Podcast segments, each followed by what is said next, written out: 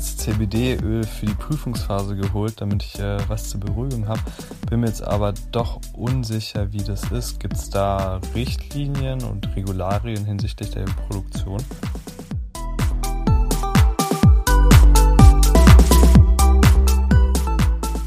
Ich habe gehört, dass Chiasamen total gesund sein sollen. Stimmt das?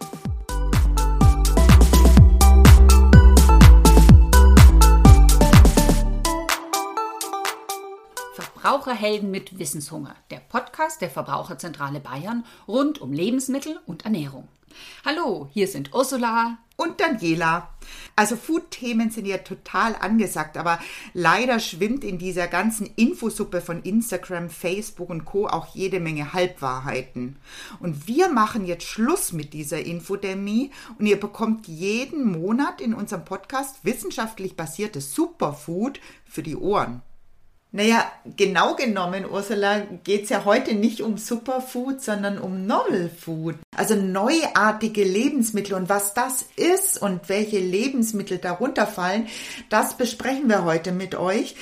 Wir haben ja, bevor wir diesen Podcast produziert haben, euch mal gefragt, welche Novel Food Lebensmittel euch am meisten interessieren. Und da kann ich euch jetzt schon verraten, die UV-behandelten Lebensmittel, das CBD-Öl und die Insekten waren wirklich ganz vorne im Rennen. Welche Platzierungen sie dann tatsächlich gemacht haben, das verraten wir euch später. Zunächst, Ursula, bist du noch mal dran, denn du hast einige Zuhörerfragen da bekommen und und eine ganz wichtige, ne? Ja, ganz genau. Wer uns folgt, unseren Podcast, der weiß vielleicht, dass unser letzter über das Mikrobiom ging, also über die kleinen Helfer in unserem Darm.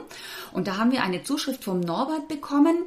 Der hat gelesen, dass Nahrungsergänzungsmittel, also zum Beispiel Vitaminpräparate oder Mineralstoffpräparate, auch einen Einfluss haben können auf unser Mikrobiom. Und welchen Einfluss sie haben können, das weiß unsere Kollegin von der Verbraucherzentrale NRW, die Angela Klausen. Richtige Expertin bezüglich Nahrungsergänzungsmittel. Ja, das ist tatsächlich so. Nahrungsergänzungsmittel wie auch Medikamente können die Zusammensetzung des Mikrobioms beeinflussen. Allerdings steckt die Forschung dazu noch in den Kinderschuhen. Immerhin konnte ein Kieler Forschungsteam zeigen, dass die Veränderungen in der Zusammensetzung der Darmbakterien bei Personen mit einem Typ-2-Diabetes gar nicht so sehr durch die Erkrankung verursacht werden, sondern vor allem durch Übergewicht und die Einnahme von Nahrungsergänzungsmitteln und Medikamenten. Ein solcher Einfluss konnte bei Magnesium, Vitaminen, Calcium und vor allem Eisen festgestellt werden. Interessanterweise wirkt eine zusätzliche Eisengabe unabhängig davon, ob das Eisen nun als Tablette oder intravenös verabreicht wird. Sie wirkt also, auch wenn das Eisen den Darm gar nicht direkt erreicht. Deswegen, wer an einer chronischen Magen-Darm-Erkrankung wie zum Beispiel Morbus Crohn und Colitis ulcerosa und einer wenig stabilen Darmflora leidet, sollte Nahrungsergänzungsmittel, zumindest mit diesen Nährstoffen, nicht ohne ärztlichen Rat verwenden. Das ist doch mal wieder so ein richtig schönes Beispiel, dass Nahrungsergänzungsmittel nicht unbedingt nur überflüssig sind, sondern sogar gesundheitsgefährlich oder zumindest nicht gut für unsere Gesundheit sind.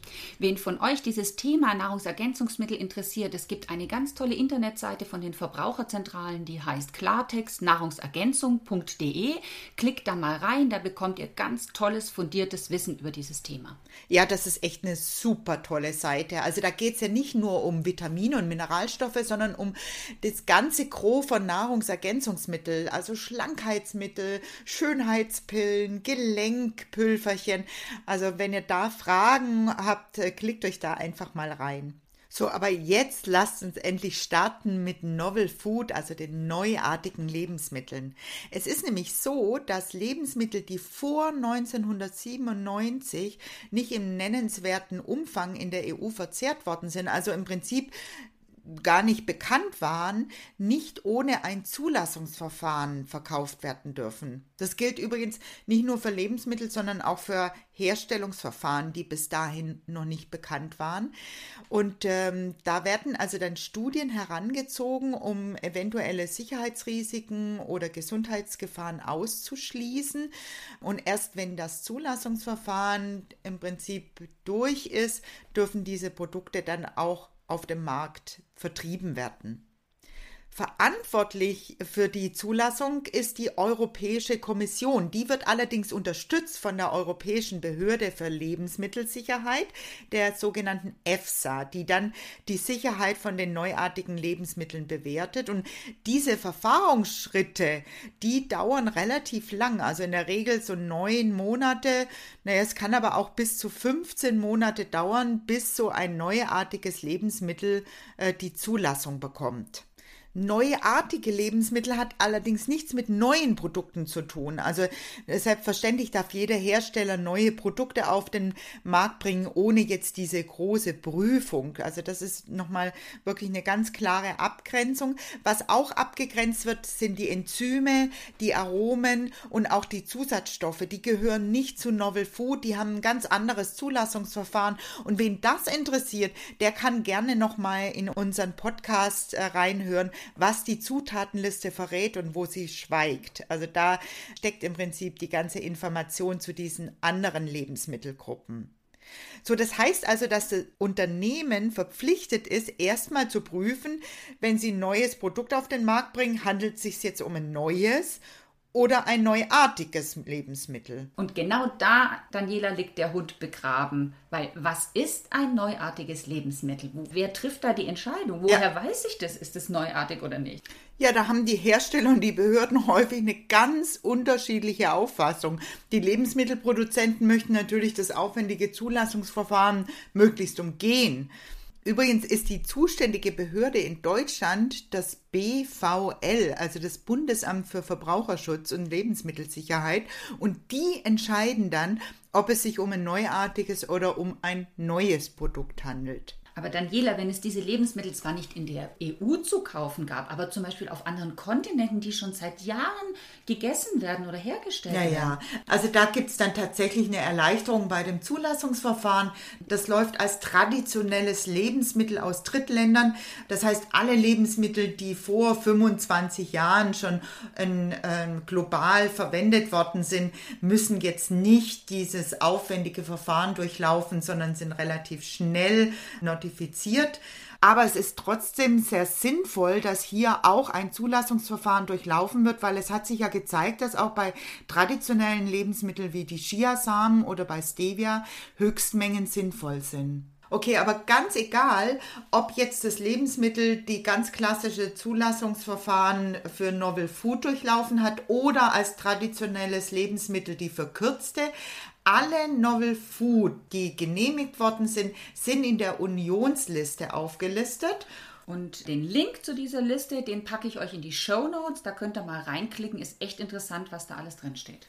Jep, das war jetzt richtig viel Theorie, aber jetzt gehen wir mal in die Praxis. Wir haben euch ja abstimmen lassen, welche Lebensmittel euch am meisten interessieren. Und Ursula, wie sind denn die Ergebnisse? Am wenigsten Punkte haben die Chiasamen bekommen. Davor waren die UV-behandelten Lebensmittel. Dann kamen die Insekten an zweiter Stelle und das Rennen hat gemacht die CPD-Öle. Naja, ehrlich gesagt, Ursula, habe ich fast vermutet, dass die CBD-Öle das Rennen machen, denn CBD ist ja die Abkürzung für Cannabidiol und das ist der Inhaltsstoff der Hanfpflanze. Hanf also Cannabis hat ja noch einen anderen Wirkstoff, nämlich das THC, das psychoaktiv wirkt. Und ich glaube, dass dieses verruchte Image ähm, einfach dazu beigetragen hat, dass die CBD-Öle so auf großes Interesse gestoßen sind. Die CBD-Öle werden ja als Allheilmittel vermarktet und das ist eigentlich schon der Grund, warum alle Verbraucherinnen äh, eher vorsichtig sein sollen, denn die meisten Aussagen, die da gemacht werden, beruhen irgendwie auf Erfahrungsberichte. Sie sollen entspannen, schmerzlindern, entzündungshemmend sein, sie sollen angstlösend sein, helfen bei Menstruationsbeschwerden, bei Schlafstörungen, bei Depressionen aber auch bei Gelenkschmerzen, bei Migräne, bei Alzheimer. Also das Wundermittel schlechthin. Ganz genau. Und bei den CBD-Ölen haben wir nämlich genau diese Situation gehabt, dass die Anbieter der Meinung waren, wieso? Also Hanf wird ja schon seit Jahrzehnten angeboten in Form von Hanfsamen oder Hanföl. Warum soll ein CBD-Öl nicht auch ein ganz klassisches neues Lebensmittel sein?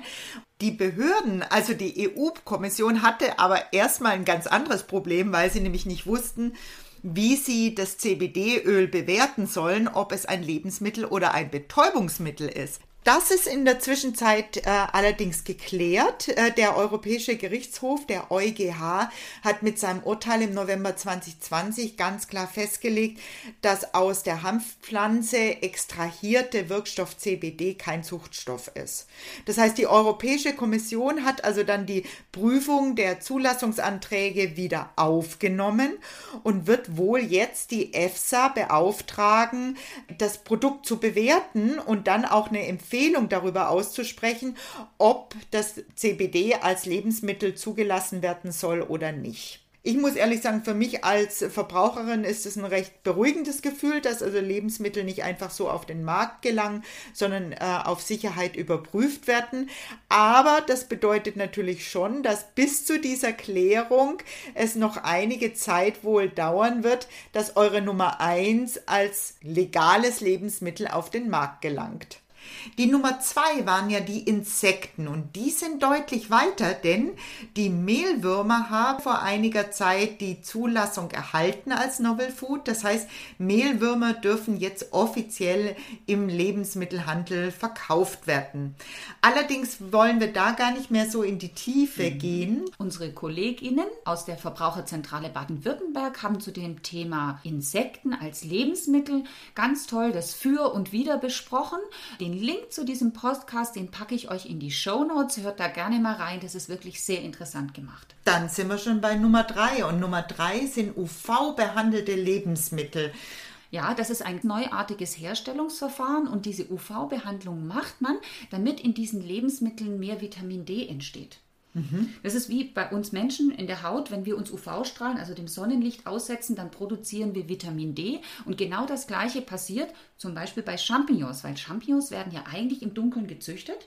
Wenn man die aber kurz, nämlich gerade mal fünf Sekunden mit UV-Licht bestrahlt, dann haben diese Pilze mehr Vitamin D. Was auch noch UV behandelt wird, ist zum Beispiel die Bäckerhefe die dann zum Backen von Brot und Brötchen eingesetzt wird. Auch da kann man den Vitamin D-Gehalt steigern.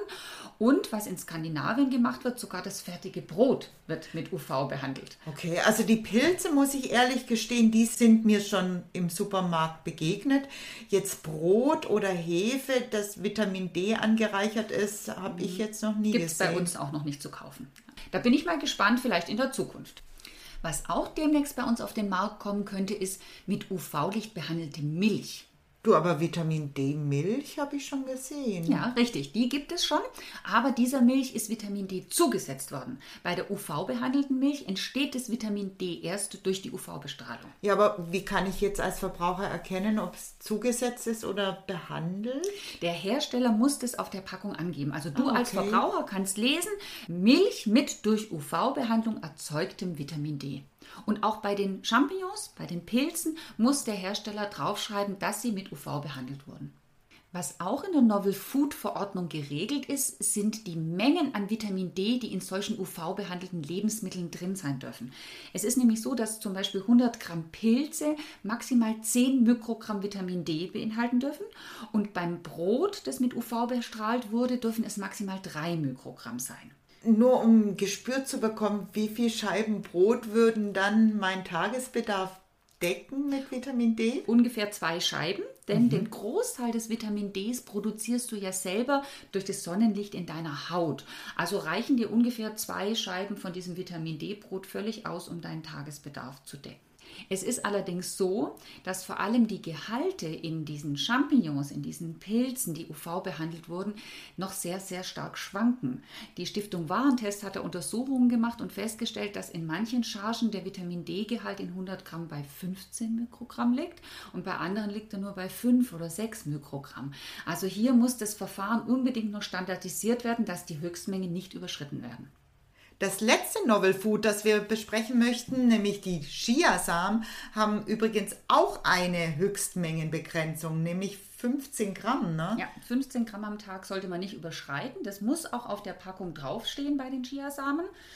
Auch bei Lebensmitteln, denen Chiasamen zugesetzt werden, also zum Beispiel bei Joghurt oder bei Backwaren oder in Müsli-Mischungen, gibt es bestimmte Höchstmengen, wie viel Chiasamen denen zugesetzt werden darf. Bekannt sind ja die Chiasamen geworden, weil sie so als Superfood vermarktet worden sind. Ja, ganz genau. Die Nicht sollen- nur hm. wegen ihrem hohen Ballaststoffgehalt, sondern auch Eigentlich wegen den Omega-3-Fettsäuren. Und bei den Omega-3-Fettsäuren ist es so, dass die sehr viele langkettige Omega-3-Fettsäuren enthalten. Also diese Docosahexaensäure und die Eicosapentaensäure.